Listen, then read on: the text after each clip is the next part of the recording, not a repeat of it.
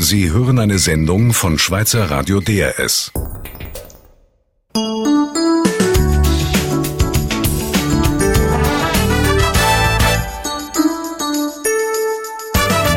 DRS 1 mit der Siesta am Mikrofon Mike Lamar. Es ist für die meisten von uns ein fremder, ein rätselhafter Kontinent. Asien. Aber dank dem Schweizer Journalist und Auslandkorrespondent Peter Achten sind uns China und die Länder drumherum doch ein gutes Stück näher gekommen. Zwei Jahrzehnte lang hat er über die Entwicklungen, die Chancen und die Schwierigkeiten zu Asien berichtet. In dieser Stunde erzählt der Peter Achten über seine Erfahrungen, Erlebnisse und was er so schnell alles da hat zu China. Redaktion Britta Spichiger und Daniela Huwiler.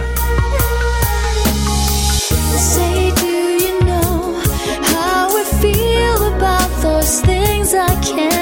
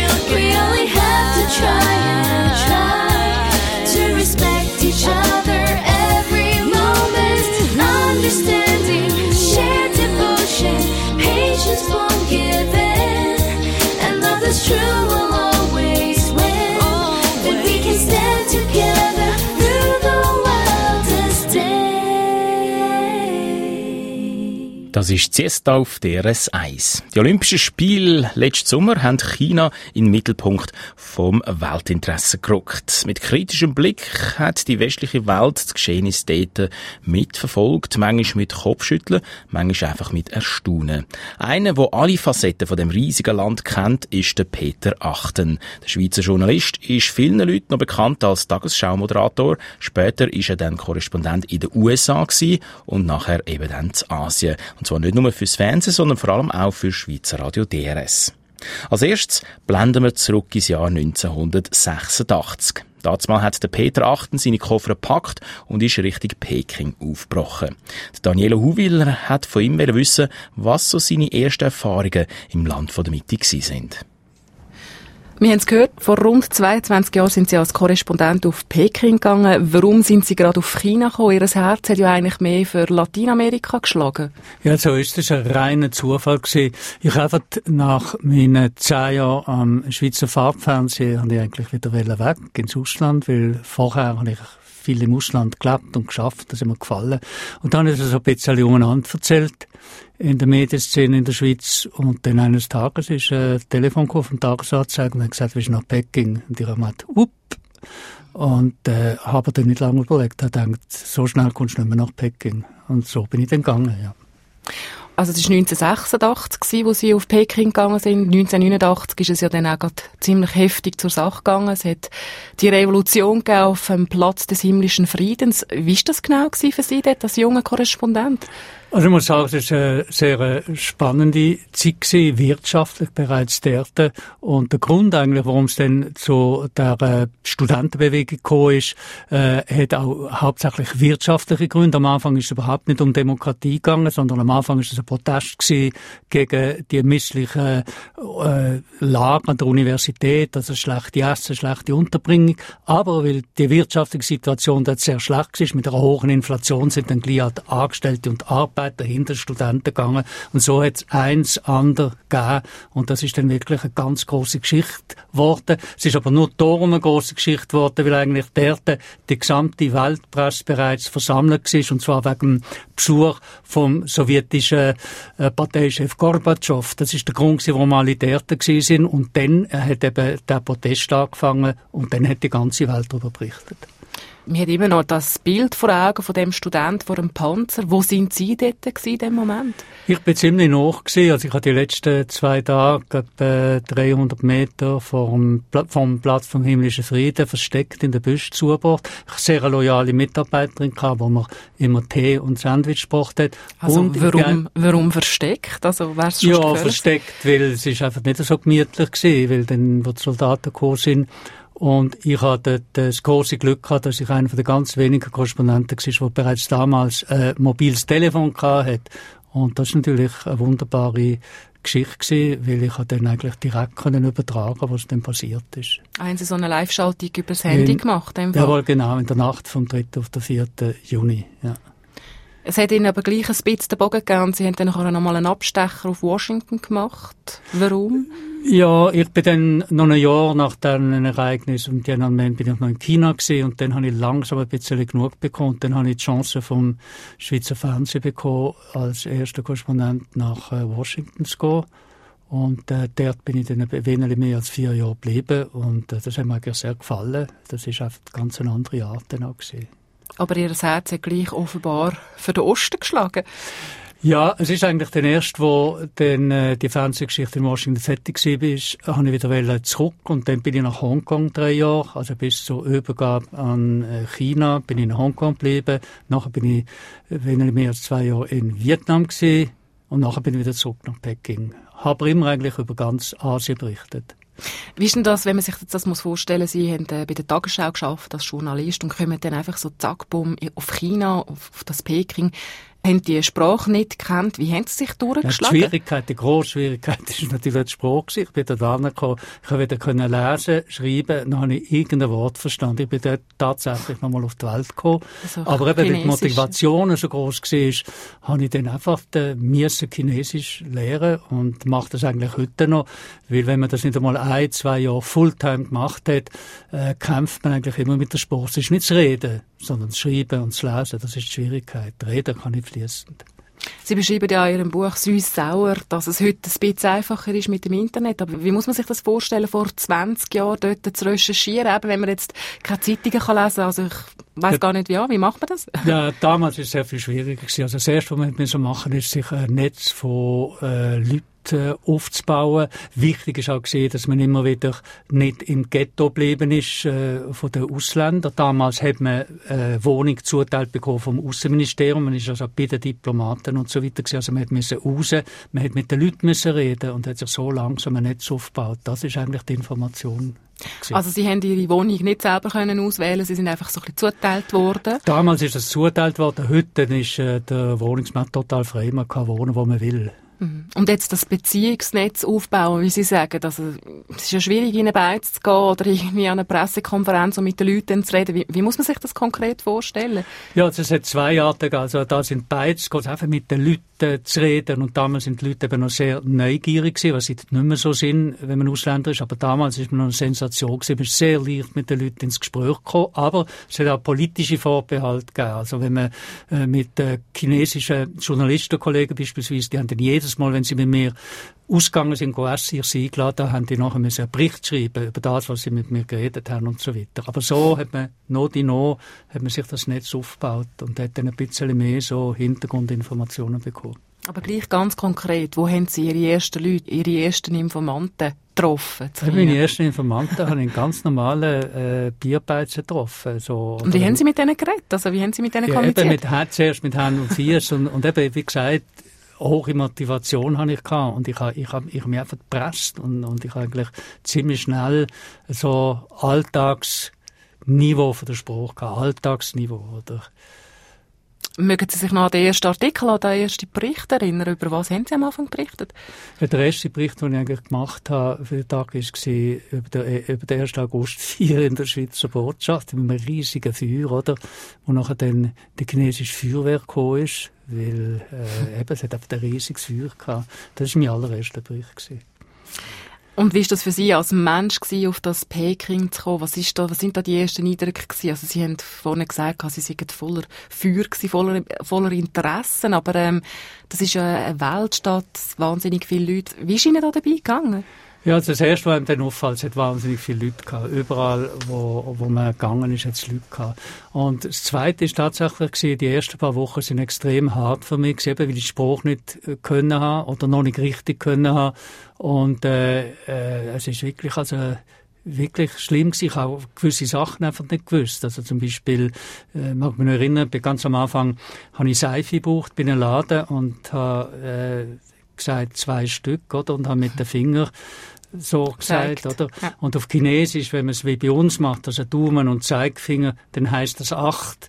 Und dann hätte ich mir acht Seifen gegeben. Und dann habe ich gesagt, nein, nein, zwei und so. Also das sind so, äh, so ein kleines Beispiel für kulturelle Missverständnisse, oder? Zählen denn die anders mit den Fingern, oder wie? Die zählen anders mit den Fingern, ja. Ah, das muss man natürlich alles dann lernen. Wie ist denn das, wo Sie dann noch den Abstecher gemacht haben auf Washington und dann wieder zurückgekommen sind, ist es Ihnen dann leichter gefallen? Haben Sie dann können ein bisschen anknüpfen an dem, was Sie schon gelernt haben? Ja, natürlich, nachher ist mir sehr viel leichter gefallen. Das ist das eine und das andere. China hat sich natürlich in dieser Zeit auch ganz gewaltig verändert. Es hat zwar nach 89 das erste Mal wieder einen westlichen Boykott gegeben, der ist dann gleich vorbei gewesen. Und die Reform ist ab 92 wieder voll angelaufen. Also China hat sich extrem schnell äh, verändert und macht das bis auf den heutigen Tag. Also die Situation, wo ich äh, 94 äh, in Hongkong war und sehr oft nach China gegangen bin, ist total verschieden von der von 1986. Also das Land hat sich so wahnsinnig schnell verändert. Wie konkret? Also auch äh, im Kopf, also Öffnung nach außen. Sie sind sehr viel rezeptiver geworden, äh, nicht nur für westliche Geschäftsmodelle, sondern auch für westliche Ideen. Man hat beispielsweise dann auch mit chinesischen Journalistinnen und Journalisten können offen reden. Die haben nicht mehr Bericht erstatten in ihrem Parteibüro und so weiter. Das hat sich alles in relativ kurzer Zeit verändert. Also es hat ein Wandel langsam sich abzeichnet. Ja, genau. 我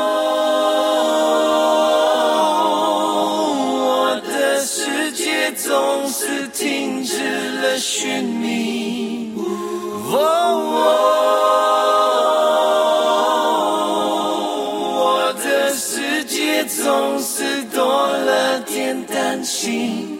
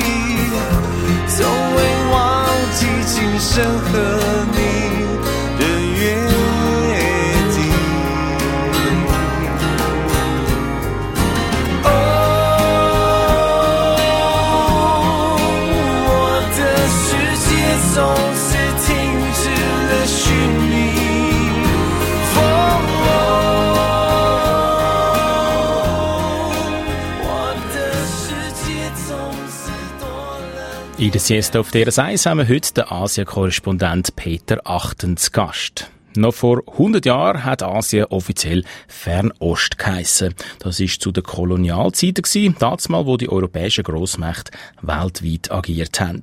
Seither hat sich so einiges gewandelt.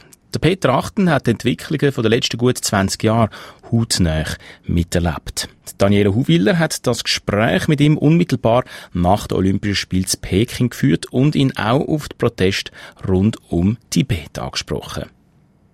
Peter Achten, Sie sind gestern Morgen mit dem Flugzeug direkt wieder gekommen von Peking, haben an den Armen, das fällt echt ein bisschen auf, äh, farbige Bändeli, ein rotes, ein äh, gelbes und äh, ein goldiges noch. Was sind das für Bändeli?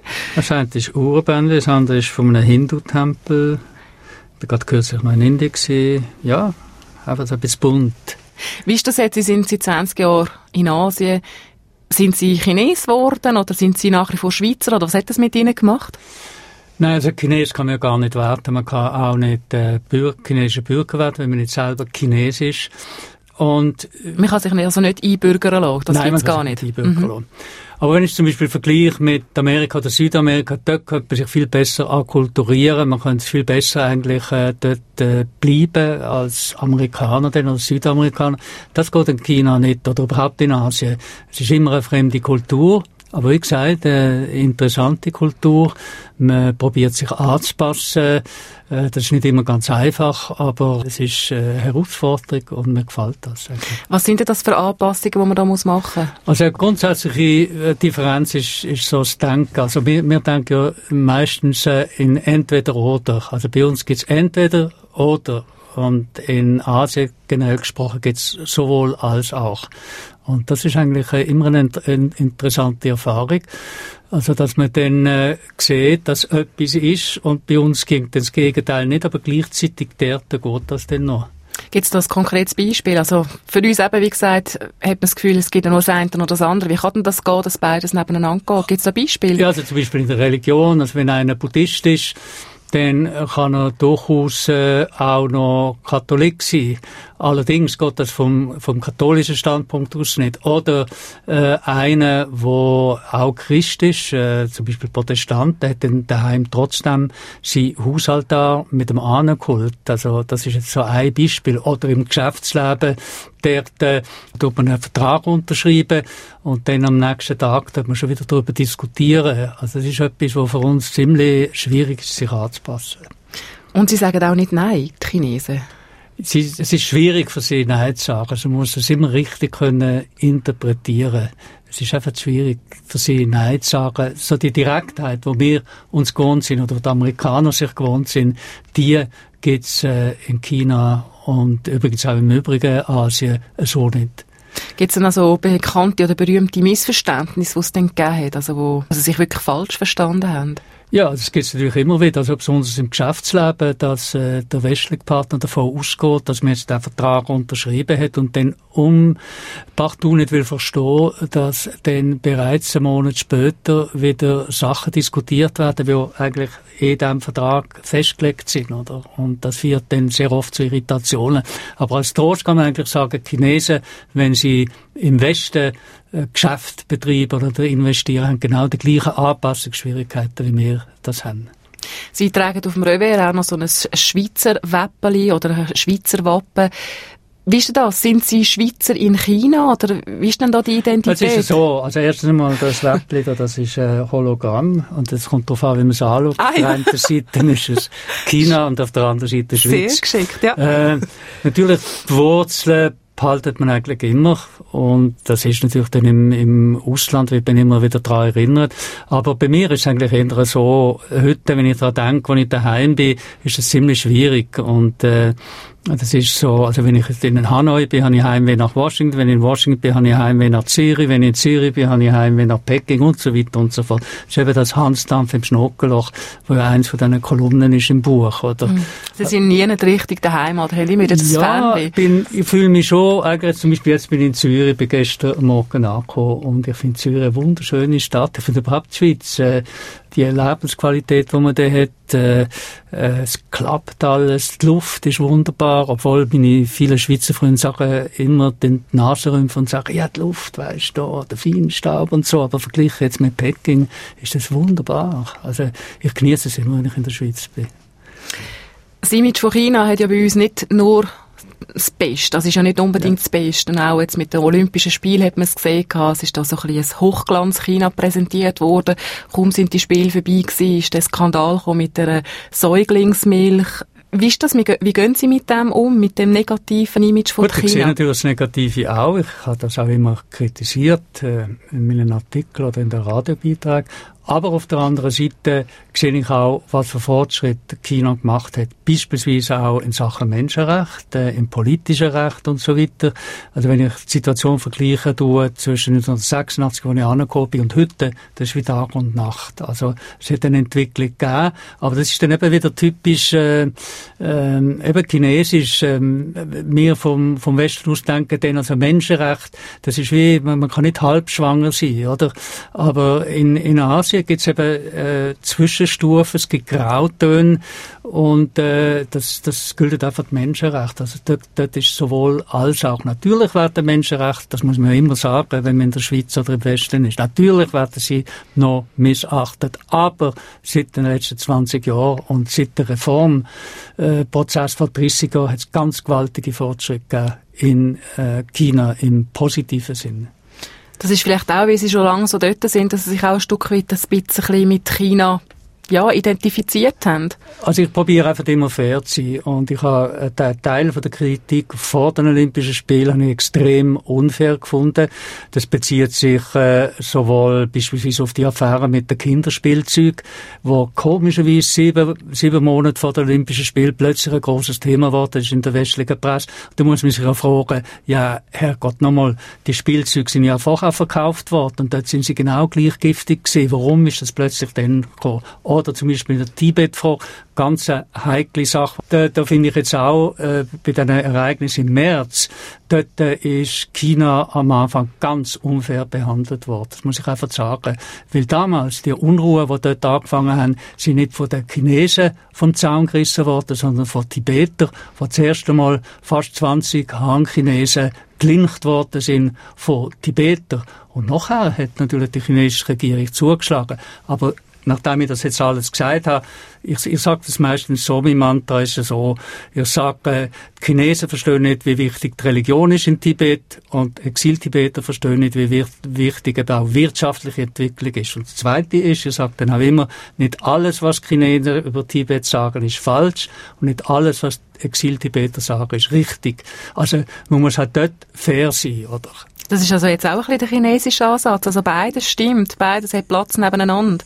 Ja, aber ich, ich, ich bin einfach eigentlich bei der Berichterstattung oder bei der Berichterstattung in Information ist sehr, weil, weil heute die Information sehr viel schneller läuft, oder? Äh, alle stürzen sich dann auf etwas, das ist so, das ist so wie Lemming, oder?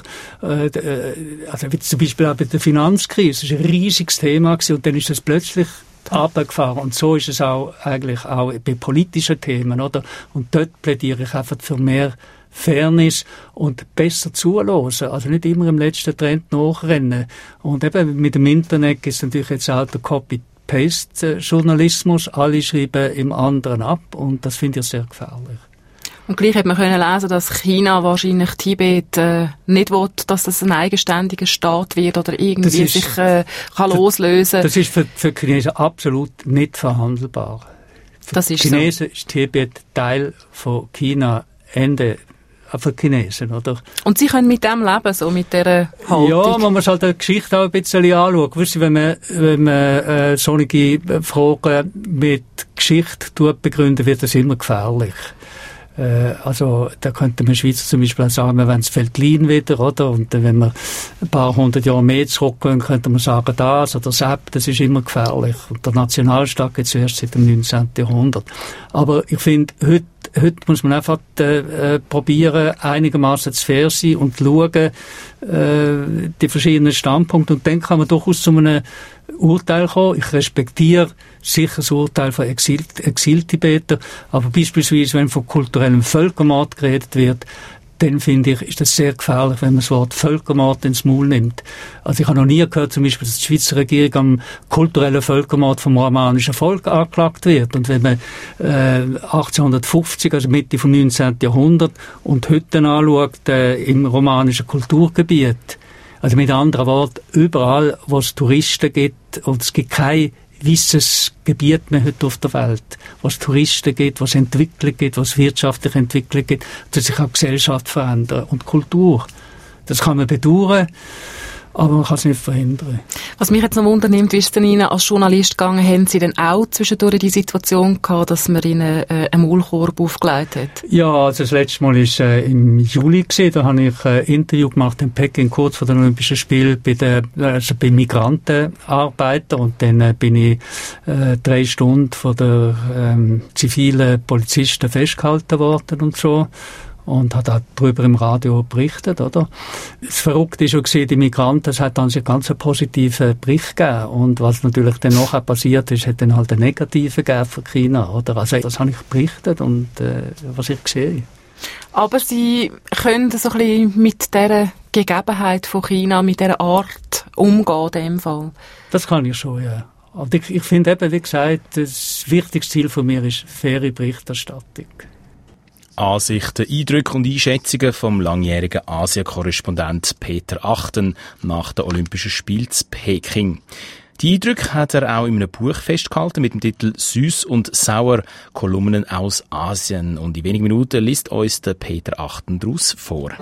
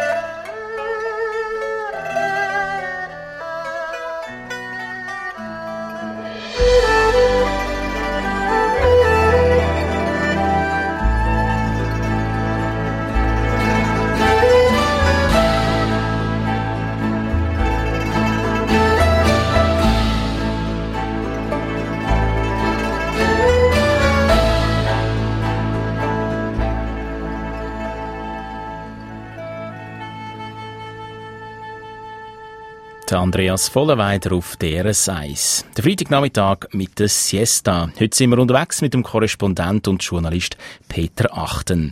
Er ist für ein paar Tage in der Schweiz auf Besuch und hat von seinen Erfahrungen und Beobachtungen zu China erzählt. Und jetzt liest er uns einen Ausschnitt aus einer von seinen Kolumnen vor. Also ein Ausschnitt äh, heißt Jingle Bell, Jingle Bell und es geht eigentlich um Weihnacht und wie die Weihnacht auch mittlerweile nach China gekommen ist. Man könnte es locker so formulieren. Je gesünder die Wirtschaft und je steiler das Wachstum, umso weiter und schneller verbreitet sich der Weihnachtsbrauch. Beijing ist heute, was Zürich, Bern, Ostermundigen, Berlin, Stockholm oder Basel, während Shanghai mit New York, Seattle oder Paris konkurrieren kann. Nicht nur in Sachen Weihnachten natürlich. Damit wären wir vom weihnachtlichen Alltag kommend wieder bei der Wirtschaft. It's the economy, stupid. So hatte schon US-Präsident Clinton 1992 vor seinem ersten Wahlsiegtreffen formuliert. Doch noch ist nicht alles, Gott sei Dank, Wirtschaft. Weihnachten wird zwar vielerorts in Asien gefeiert, ähnlich wie bei uns Halloween oder als neuester Trend chinesisches Neujahr oder Tet. Mit anderen Worten, in der globalisierten Welt ist vieles austauschbar an der Oberfläche. Jeans, T-Shirts, Baseballcaps, McDonald's, KFC, Pizza Hut, Starbucks, Autos, Lebensart, TV-Schrott und vielleicht bald auch Rösti gehören weltweit zum Standard. Aber man täusche sich nicht. Was Kulturpessimisten mit bewegten Worten anprangern und als Verwestlichung der Welt geiseln, ist nur ein hauchdünner Firnis über Jahrhunderte alter Kultur. Multikulti als Mode weltweit sozusagen. Weihnachten als Kommerz und, um es neudeutsch auszudrücken, Fun. Die alte Kultur aber, die überlebt in Asien. Und wie? Trotz Jingle Bell, Jingle Bell. Das ist das, was Sie so ein vorne beschrieben haben, dass alles nebeneinander Platz hat, also die Religion der Chinesen auch neben dem Weihnachten. Auffallend ist auch, dass Sie mit einer weihnachtlichen Krawatte da sind. Haben Sie sich bereits schon eingestimmt? Ja, ich bin ja jetzt eben gerade von Vietnam gekommen und dort sind bereits in Hanoi äh, Weihnachtsbäume stehen umeinander, Weihnachtsbeleuchtung ist bereits eingeschaltet, aber das Wunderschöne eben an Hanoi ist, Weihnachtsstern gibt's, aber es gibt auch immer noch das kommunistische Zeichen mit Hammer und Sichel, wo man über die Strasse äh, gespannt tut, auch an der Weihnachten. Das finde ich eigentlich ganz gelungen. Wie tun Sie denn Weihnachten feiern in äh, Peking? Wie muss man sich das vorstellen? Ja, für äh, die Chinesen selber, also die jüngeren Chinesen, das ist einfach der trendy und dann gehen sie zu oben auf die Straßen, alle Niki-Naki, Käppli an, so rot, äh, weisse und äh, gehen essen und gehen trinken. Wenn dann ich natürlich mache das auf die alte Art, in der Familie, mit Kindern, Großkindern und so weiter. Mhm. Also ist es einfach ein Fest sozusagen, ein Willkommensfest für die, die in Peking oder in China Es hat wohnen. nichts mit Religion zu tun, sondern es ist einfach der trendy Fest, oder? Und Ich habe gerade kürzlich das Buch gelesen, Peking Girls, und dort drinnen wird auch beschrieben, wie die Jungen irgendwie wahnsinnig auf die westlichen Sachen fixiert sind, auf Parfum, auf, äh, eben, wie sie jetzt auch beschrieben haben, äh, Pizza Hut, also die amerikanischen Ketten, Starbucks und so weiter. Sind das auch Ihre Beobachtungen? Ja, natürlich, das gehört einfach dazu. Aber wie gesagt, äh, die chinesische Kultur ist trotzdem ganz, ganz tief in der Köpfe und in der Herz drin. Und die Chinesen sind sehr stolz auf ihre Kultur, auch die Jungen und auch jene Jungen, eben, wo zu McDonalds oder Starbucks oder wie immer sie heißen gehen. Auch die sind sehr stolz, Chinesen zu sein. Und wie druckt sich das aus? Ja, und da haben sie beispielsweise jetzt während den Olympischen Spielen, das hätte man sich eigentlich im Westen gar nicht so richtig können vorstellen, dass die äh, einfach sehr stolz sind, dass sie wieder dass China wieder dort ist, was schon lange mal war, mit Betonung auf wieder. Das ist ganz wichtig für die Chinesen. Sie haben in Ihrem Buch auch einen Künstler, Bilder von einem Künstler drin, äh, der Chauvet. Wie kommen Sie zu diesen Bildern? Warum haben Sie gerade die Bilder von ihm ausgesucht? Der Chauvet ist mittlerweile ein weltbekannter Künstler, aber ich habe es eigentlich darum ausgesucht, weil er mein ältester chinesischer Freund ist. Ich habe ihn bereits eben 1986, ganz, ganz am Anfang, habe ich ihn einmal interviewt. Und zwar damals ist das noch eine mutige Sache gewesen, wenn man so modern, avantgardistisch gemalt hat oder geschrieben hat. Das ist heute nicht mehr der Fall. Heute ist alles möglich, eigentlich wie bei uns. Aber damals, und eben der Chauvet ist eigentlich dann über all die Jahre ganz ein lieber Freund gewesen und er hat mir sehr viel von der chinesischen Kultur beigebracht. Wie haben Sie denn ihn kennengelernt, den Maler damals? Ich habe ihn äh, zufällig kennengelernt, äh, als ich mal im Universitätsviertel war. Und damals war er ein ganz junger Künstler. Gewesen. Er war vielleicht etwa 20, 21 gewesen damals. Und ich bin dann in seinem Atelier besuchen, weil das ist eben damals ist das noch etwas Wahnsinniges gewesen, also fast etwas Geheimes. Und dort habe ich dann seine ersten Bilder gesehen. Und äh, er hat sich dann äh, bereit erklärt, das war ganz lieb er hat gesagt, du kannst dir so viele Bilder abdrucken in einem Buch, wie du willst. Wie ist das so in China, Freundschaften? Entstehen die noch leicht? Oder ist es noch schwierig, da mal eine Hürde zu nehmen? Und wenn wir mal Freundschaften geknüpft haben, wie intensiv sind die? Man muss eben dort äh, Freundschaften pflegen und Freundschaften fangen eigentlich immer sehr materiell an. Also einer von meinen besten Journalistenfreunden, das ist äh, Wirtschaftsredakteur, den man mich erinnern, den habe ich auch 1986 kennengelernt und dort habe ich ihm ein Velo geschenkt. Ähm, und das ist für mich natürlich damals, das ist nicht viel gewesen, das hat für mich für 50 Franken gekostet. Für ihn ist das ein Geschenk vom Himmel gewesen. Das hat er mir nie mehr vergessen. Und seitdem sind wir Freunde. Und es ist immer ein Gehen und ein Nehmen, äh, aber es hat eigentlich sehr materiell angefangen, oder? Und durch ihn habe ich zum Beispiel auch sehr viel Kontakt dann können knüpfen zu Politikern, zu Wirtschaftsführern und so weiter. Aber dann ist einfach am Anfang von jeder Beziehung oder äh, ein Geschenk, also wo sie sich ich haben habe müssen überlegen. Zum, er hat mich zum Essen eingeladen, ich habe ihn zum Essen eingeladen und dann habe ich einmal das Velo mitgebracht und habe ihm das übergeben und dann haben wir dann andere Sachen geschenkt und so. Also so äh, fängt das an. Gibt es denn da gleich noch eine Barriere? Sie als Mann aus dem Westen? Oder ist das denn wirklich, gibt es da wirklich ganz enge, äh, tiefe Beziehungen oder Freundschaften, wie es jetzt unter, sagen wir mal, Schweizer, Schweizer möglich wäre? Ja, das ist an, an sich eher selten. Und äh, also für mich jetzt die Ausnahme ist der Juwei. Der Juwei, das ist so einfach der ganze nahe, liebe Freund, das auch gefühlsmässig und so.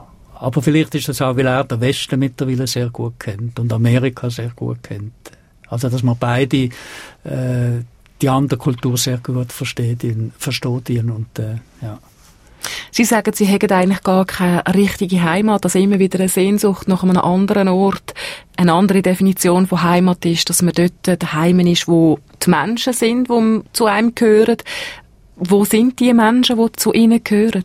Ja, also natürlich mein grosser Sonnenschein von meinem Leben ist meine Tochter, oder? Und die lebt jetzt äh, nach langem Amerika-Jahr auch wieder in Peking. Das ist natürlich ein irrsinniger Vorteil. Und dann habe ich das Glück gehabt mit meiner Frau. Sie kann alle die Kontakte, die wir über lange Jahre haben, dort sie aufrechterhalten. Sie kennt die ganze Welt. Also überall, wo wir ankommen, äh, haben wir gute Freunde. Und äh, auch in der Schweiz natürlich. Also ist die, Familie auch der Hafen und die Familie Ja, ja, ist mitgekommen, wo Sie gefunden Ja. haben, Sie gehen jetzt ins Ausland. Genau. Der Peter Achten in einer Wiederholung von einer Siesta von letztes Jahr. Und die Familie, die ist im Moment weiterhin zu Peking. Der Peter Achten lebt dort in einem modernen Hochhaus und manchmal auch da wieder in der Schweiz, zu Estavayer Le Lac. Im letzten Teil von dieser Siesta schauen wir noch ein bisschen in die Zukunft und fragen, was die Herausforderungen sind, die auf China warten.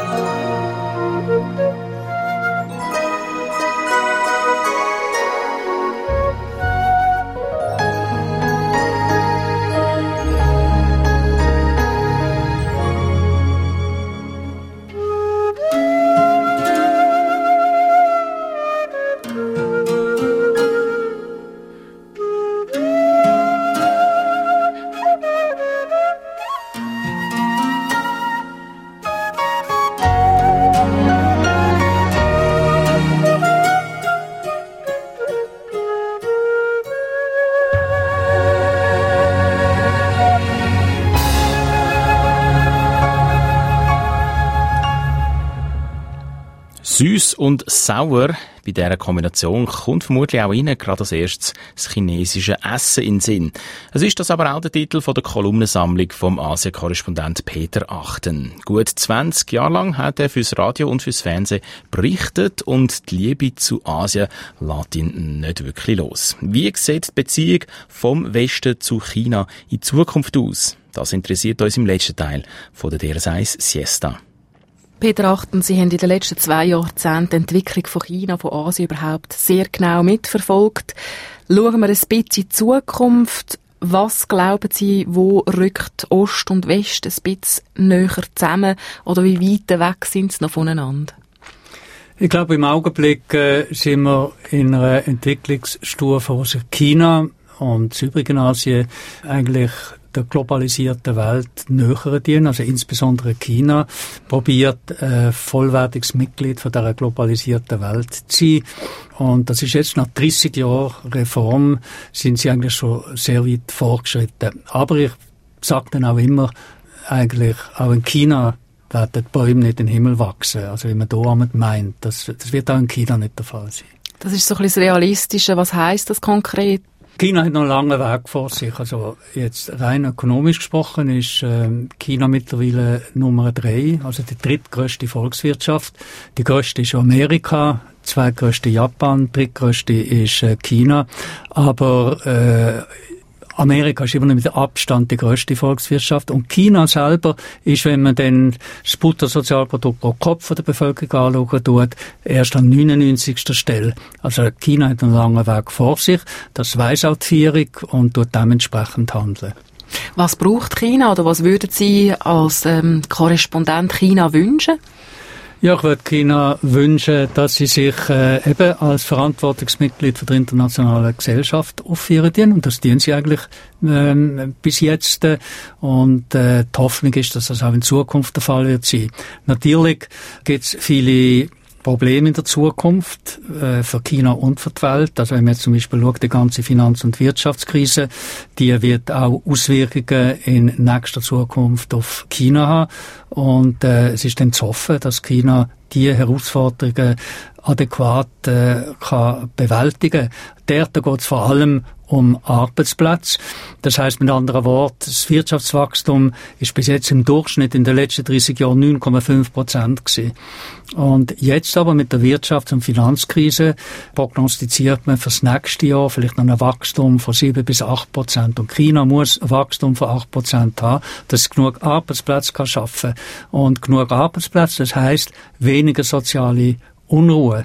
Und das weiss die Führung. Sie muss im Volk das geben, was das Volk will, nämlich jedes Jahr ein mehr und eben genügend Arbeit. Und wenn es nicht genügend Arbeit gibt, dann gibt es soziale Unruhe. Und wenn es soziale Unruhe gibt, gibt es Chaos. Und Chaos ist etwas, was die Chinesen seit 2000 Jahren fürchten. Kommen wir gleich zurück zu Ihrer Person. Sie sind vor 20 Jahren auch mit einem Bild von China gestartet, vielleicht auch mit Vorurteilen. Haben Sie da gewisse Vorurteile über Bord geworfen, gewisse Ja, Einstellungen? ganz, ganz eine Menge. Ich bin in einer Generation groß. Ja, nein, ich bin in einer Generation groß geworden, wo China noch bewundert hat. Also ich bin ja eher auf der, sagen wir mal so, auf der progressiven Seite gewesen. Und wir haben es gefunden in den 60er Jahren. Wow, die Chinesen, die haben den mittleren Weg gefunden zwischen Kapitalismus und äh, der Armut in Entwicklungsländern, oder? Und wenn ich dann natürlich nachher gesehen habe, insbesondere, wenn ich dann selber dort gelebt habe, das ist natürlich ein absolutes Missverständnis gewesen. Oder? Und dort habe ich natürlich nochmal ganz gewaltig über die Bücher müssen gehen. Als ich 86 nach China gekommen bin, habe ich immer noch gemeint, eben, China sei ein total kommunistisches Land und, äh, äh, und so weiter. Aber dort habe ich ganz viele Sachen müssen revidieren. Auch von der Geschichte von China, von der neuesten Geschichte von China. Nämlich? Also beispielsweise, ähm, wir haben äh, so die Idee gehabt, also wirklich, also wenn, ich- wenn ich heute darüber nachdenke, staune ich eigentlich drüber. Die Kulturrevolution, das ist etwas ganz äh, Gewaltiges gewesen. Und, und wenn man schaut, das Leid, was die Kulturrevolution über das Land gebracht hat, das eine oder das andere ist äh, der große Sprung nach vorn, 58 bis 61. Äh, in der Situation, ich bin damals ein junger Mann gewesen, vor knapp 20 Jahren, wir haben, äh, wir haben das ganz wahnsinnig gefunden. Und heute weiß man, dass damals dann äh, groß, die Folge davon ist eine große Hungersnot gewesen, mit 30 Millionen Toten. Also, wie gesagt, äh, ich bin äh, wirklich nochmal auf die Welt gekommen, auch eben in Bezug auf die Geschichte vom neueren China. Ich habe ganz viele Sachen müssen revidieren. Sie sind jetzt im Pensionsalter, haben jetzt das Buch geschrieben und sind für eine kurze Zeit hier in der Schweiz. Sie bleiben aber in Peking. Sie werden sich nicht irgendwie jetzt auf Ihre alten Tage, sage ich jetzt mal, hier in die Schweiz zurückziehen. Nein, aber ich habe sicher vor, mehr in der Schweiz, mehr Zeit in der Schweiz zu verbringen. Ich habe eine Basis in der Westschweiz äh, und mir gefällt die Schweiz. Ich finde es schön in der Schweiz. Aber eigentlich der Wohnsitz will ich in Peking beibehalten. Aber es ist natürlich in diesem Alter so, man kann das auch nicht mehr so planen. Und ich nehme dann an, wenn dann mal das Totenglöckchen läuten tut, dann äh, kommt man dann gerne wieder in die Schweiz zurück.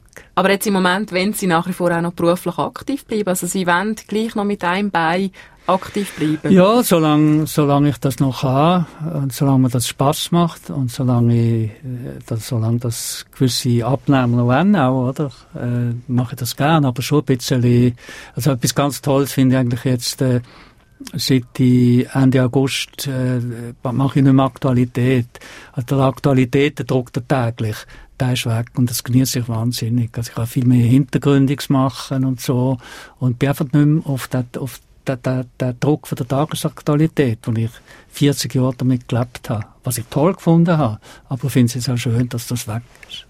Vielleicht zum Abschluss, also wenn man pensioniert wird, gibt es ja immer wieder neue Möglichkeiten. Gibt es noch etwas, wo Sie wollen beruflich erreichen, also irgendein Artikel oder ein Beitrag, wo Sie würden machen und was wünschen Sie sich persönlich, wo Sie noch wollen erleben? Also beruflich, äh, beruflich äh, äh, würde ich einfach weiter Kolumnen schreiben. Das macht mir eigentlich am meisten Spaß. Ein bisschen Radio noch. Aber äh, persönlich würde ich eigentlich nur, äh, würde ich eigentlich äh, sehen, wie mein Grosssohn noch grösser wird, oder? Und ich würde ein bisschen mehr Zeit mit ihm verbringen, schon noch darum, weil er neben Chinesisch eben Zürichdeutsch wie seine Mama redet und ich würde ihm eigentlich dezent Baseldeutsch beibringen, oder? Peter Achten und seine Pläne mit seinem Enkel. Langweilig wird's ihm sicher nicht. Zum Schluss nochmal der Hinweis auf sein Buch mit dem Titel Süß und Sauer Kolumnen aus Asien, erschienen im Friedrich Reinhardt Verlag. Wenn Sie die aktuelle Kolumne von Peter Achten möchten äh, hören oder lesen, dann finden Sie die entsprechenden Informationen bei uns im Internet unter drs1.ch. Das ist die Wiederholung von einer Siesta von letztes Jahr mit der Redaktion von der Daniela Huwil. Sie hörten eine Sendung von Schweizer Radio DRS. Mehr Informationen auf drs1.ch.